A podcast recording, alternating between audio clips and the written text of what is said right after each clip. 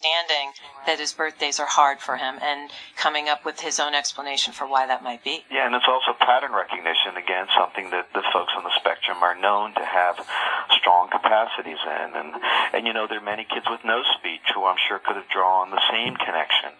Owen, uh, though, seeing the pattern that Walt is emotional on probably one birthday after another, uh, offers this uh, interpretive expression.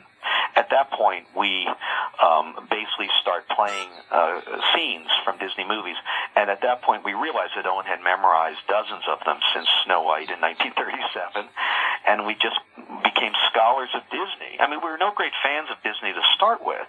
I mean, we we watched Jungle Book and you know, and Sword in the Stone as kids, that sort of thing, and we went to Disney World once. Uh, uh, before the kids were born. But at that point, we had to become scholars of this chosen affinity. Owen seemed to have chosen his affinity, as many kids do. He does it for a reason. Uh, we really couldn't question that. All we knew is we had to become uh, essentially um, part of his world and speak this language he had invented using Disney scripts and dialogue. We're talking with Cornelia and Ron Suskind when we continue, we'll talk a little bit about their role as both translators of this language and also the connection there might be between two of Ron's books. I'm Jane Williams, and this is Bloomberg EDU. Talking about the role of Disney movies, and you were saying, Ron, that you had to enter his world and you had to learn to speak his language. And in a way, that helped you then bring him back into yours and into ours bring us up to date in the in the years since then? Well, you know, what we found, Jane, is that year by year he was digging deeper and deeper into this chosen affinity. Uh, often uh, kids are called on the autism spectrum context blind, meaning they don't see context as you or I might. But we found that in this area he was context deep, a hundred miles deep it seemed. And so I think what we found, even though many of our specialists who were people we admire and trusted were saying at that point what most folks were saying. This is his affinity, his passion, his obsession. Uh, try to wean him off it. Many kids, most kids on the spectrum have some chosen affinity. It could be Thomas the Tank, it could be anime, it could be maps. Many of them are Disney kids, though. We found this all over the place. And I think part of it is that they can rewind the tapes, which allows them at their own pace to draw deeper and deeper inferences from them, new details they see each time, and the way their brains work, the joy Owen feels the first time watching Beauty and the Beast is no less than the hundred at first. And altogether, that um, is showed us uh, maybe a new way to go. And and Owen, uh, we at various times, and Cornelia can talk about this, cut it off because folks said it's perseverative. He needs to to uh, get uh, more broadly interested in more things to to function at school, and that's a battle that that we fought uh, day to day. I want to ask you about that, Cornelia, because as Ron just said, often parents are advised that they need to take their child away from their affinity, away from their passion. We have friends who are in that very situation. Would you have advice for them on that? Well, I would say that that there certainly is a lot of truth in the fact that these, any child has to live in the world. So the idea that they can only dwell in the world of their affinity is is just not helpful to the child or the family um, for their future. But I think the difference is is that what we learned to do by hook and by crook. I mean, there was not a grand plan. We really were feeling our way every day, like any parent does, was to respect the affinity. Ultimately, we learned that rather than try and tamp it down and get rid of it, we had to use it as our only hook to reach Owen. And then, you know, maybe partially because it was a joyous affinity. I mean, Disney, though we were not huge Disney fans, is a pretty happy place to be mm-hmm. if you have to be somewhere. Happiest place on earth, isn't that their, their and I and I think just respecting your child's affinity is the first most important step instead of saying turn it off, turn it off, turn it off. Because of course, anything perseverative, anything that's over and over and over again would you know would drive anyone crazy, any parent crazy. So you have to sort of temper it with the things they need to learn, but we used it um, and and and re- ultimately respected it to help him learn the things that he needed to learn.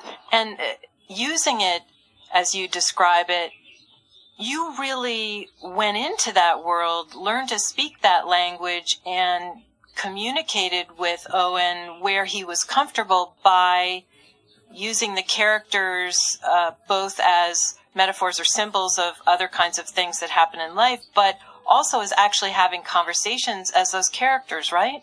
Oh, absolutely. And, and the thing is, it wasn't just mimicry. He was emoting as Mowgli, as Peter Pan, uh, as Simba, uh, with the real emotions. You could feel it. It would melt the wallpaper. And, and you know, and so when we saw that, we realized that he had invested a great deal of his identity in the use of these characters to help him find his way.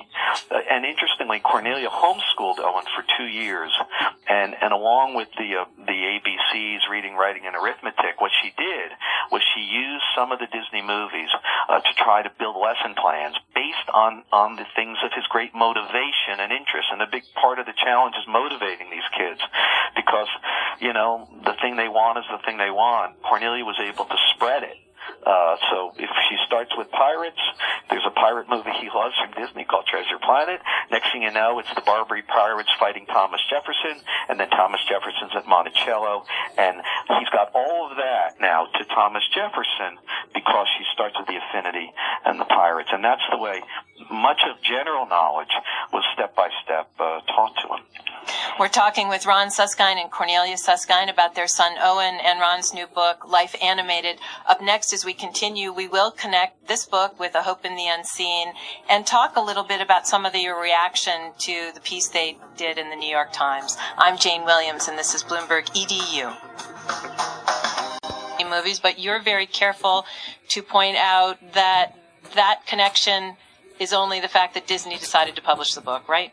Tell you a funny story that I think uh, people at Bloomberg might be interested in. The reason I had to go to Disney, as opposed to any of my normal publishers like HarperCollins or Simon & Schuster, is that um, my agent Andrew Wylie, uh, a well-known agent, mm-hmm. uh, said, uh, "If you're considering doing this book, you have a legal issue." And I said, "Well, what could that be?" He says, "Virtually everything your son says is licensed by a multinational corporation." I said, "Oh, you've got to be kidding." He's like, no, no. You'll be paying licensing fees every page of the book. Every lyric, every line of dialogue is owned by Disney. At which point we had just one bidder. Disney was delighted about that, of course, and I said, well, look, you're happy I'm here. Here's the quid pro quo. I have to be uh, protected from these licensing issues. And they said, fine. At the same time, though, I was very clear to say, look, I'm doing it for you, but you can have no influence whatsoever on what's in this book. And at the same time, you'll have arm's length say that you're not recommending kids watch your, your movies uh, to, uh, uh, to help with autism. This is our family story. It happens to be published by you.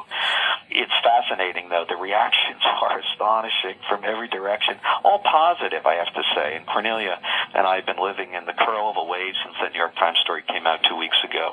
Uh, on the I book. bet I read some of the reactions and they are beautiful. It was so powerful. It was as if you just brought a whole community of people together at, in one moment. Anything that sticks out in your mind is particularly moving? Oh my gosh, there were just so many beautiful, beautiful emails uh, that Ron and I would read 10 each at a time, and we'd have to stop for a little while because it was so emotional. There was a particularly beautiful email that I received, or that we received through the website from a young lady at Northwestern University. And she said that she had some emotional struggles that she was dealing with every day.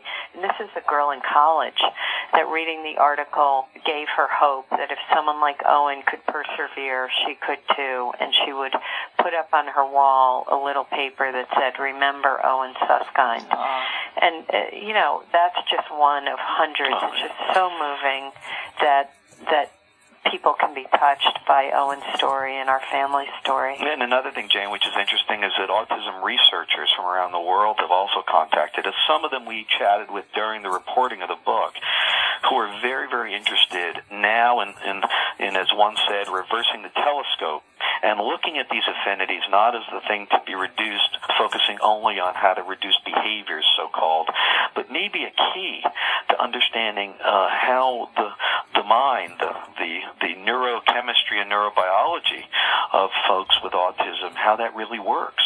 Uh, you know, this is is a very very uh, exciting kind of a move by the research community because I think that this has been floating around for a long time. What's going on with these affinities? Is is it a is it a prison or is it a pathway? And I think that this uh, the book and certainly the stories in the Times um, and the book now are help, helping people see that at least for us it was a pathway, and that might help researchers. Another of the themes in the comments was, and you wouldn't bring this up, but I want to, is that you two are extraordinary parents, and Walt's an amazing brother, and Owen is an incredible kid, and the the love that you poured into this family dynamic and the perseverance, the uh, determination you had to make this work really stand out as extraordinary and as exemplary. How hard was it? Oh gosh, it was hard. I mean, I, you know, we have to be honest about it. It, it, you know, can sound. Uh, I mean, it is amazing, and we are so fortunate. But believe me, there were many, many days and years, stretches of time when, you know, we had no idea how things were going to go, and we still don't. You know, Owen's 23. He's doing so well. He's about to graduate from a wonderful program, college type program. He's going to be living on his own uh, in in a sort of community, but but independently. But you know, it's a long a long road ahead, and and we would never want people to think there was some easy solution. Um, there were it was it was difficult day to day. There were many moments of despair. Um, but there were also because we have been so lucky, the four of us, to have each other um, there have been so many moments of real joy. Well, you know, Walter is the dedication to the book is to Walter, uh, a real life hero. Mm. Uh, Walt is the neurotypical brother, sibling, and it's a huge issue. There are millions of them out there, certainly. You know, he had choices. He lived in the wider world. He's a very popular kid. He was in the Sidwell Friends football team, kind of a class president guy, and very popular. But he always uh, was there for Owen no matter what. And and in some ways, Walt is is maybe the key actor in so much that's worked for Owen, and helped Owen understand what it's like to be um, independent, to be self-directed. And and the the good part uh, when we talk about this latest stage at, at college, Riverview and Cape Cod, is that is that largely Owen is self-directed now, and he's found a community. He started Disney Club at his college, and all of a sudden, the first year there were 12 kids just like him the thing that was different is that many of them were never given permission to embrace their affinity. They, they were told to cut it off or don't talk about it or it's not age appropriate. And as soon as Cornelia and I went to that first Disney Club and opened up uh, the, the discussion, it was like a dam break.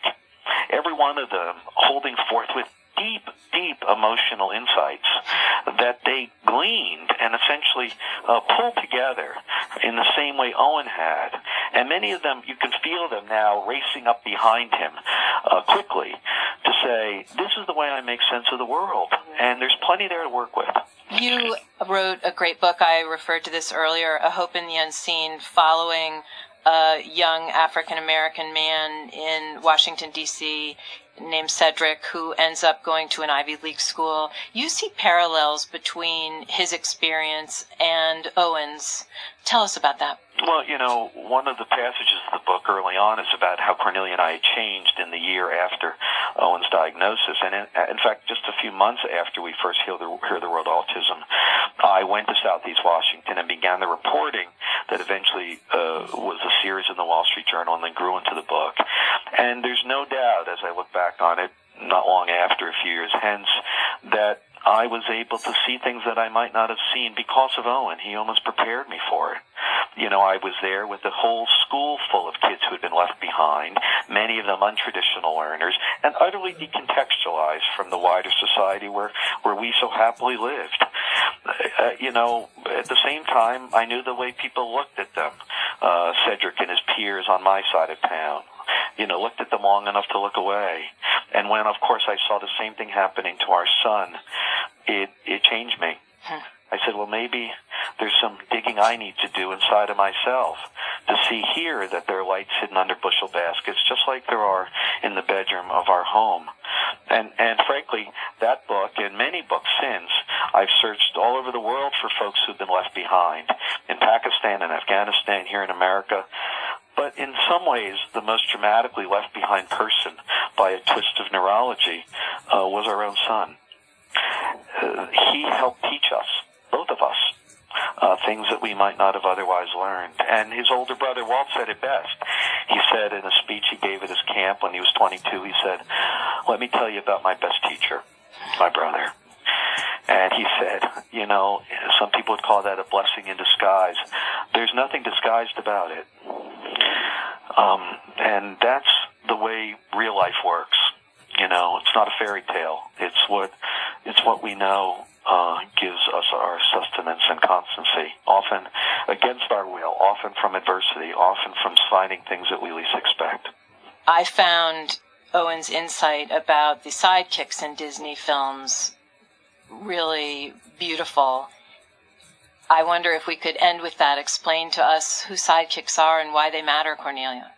Well, sidekicks are, of course, in, in Owen's pantheon of Disney movies, are the hero's sidekicks. And he really embraced them from very early on, and we learned a little bit later as he developed this theory himself and connected it emotionally to what was going on in his life at the time to the people who do get left behind, um, not the central character and he very much identified with all of those sidekicks. And his emotional landscape, we, he finally, uh, later in his mid-teens, expresses to us where he says, well, this idea I have for a movie, just this one idea, is 12 sidekicks searching for a hero. And in their journey and in the obstacles they face, each finds the hero within themselves. That's that's Owen's story. He and kids like him. And every day he says, he says, I will not get redrawn as a hero. I'm ever a sidekick here to help the hero fulfill his destiny, to help others. But I'm ever searching for the hero in myself every day. I'm not sure, uh, well, whatever religion or philosophy you embrace, that's the real stuff.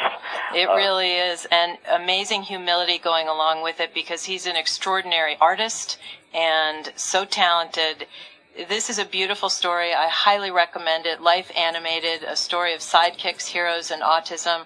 Ron and Cornelia Suskind, thanks so much for being with us. Thank you. No, thank you, Jane. And that's going to do it for our program this week. Our thanks to the Suskind family. We hope you'll come back and join us again next week at this very same time for another edition of Bloomberg EDU. For all of us on the EDU team, I'm Jane Williams, and you're listening to Bloomberg Radio.